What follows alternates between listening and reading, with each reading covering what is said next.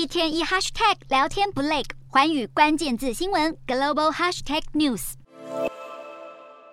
美国联准会今年连续升息打通膨，成效陆续浮现。其中一个成效就是房市冷却，三十年期房贷固定利率近期升到了百分之六点三，中位数房价标的每月的房贷金额也比今年初大增百分之四十三。由于高抵押贷款利率会削弱房市需求，利率攀升让美国十一月住宅销量连续第十个月下滑，改写史上最长连跌记录。这正是联准会想看到的成果。就连长期市场参与者都为美国房市今年的降温程度感到惊讶，而且居住项目在美国的消费者物价指数占三分之一的比例，在个人消费支出物价指数占六分之一，这都是关键通膨指标。房市降温能有助于减少经济活动，压低通膨数字。也有共和党人相信，美国当初之所以出现通膨飙升，原因之一就是政府的新冠疫情纾困方案太过腐烂。政府前后祭出了三轮现金纾困，并延长失业给付，恐怕都是让经济过热的因素之一。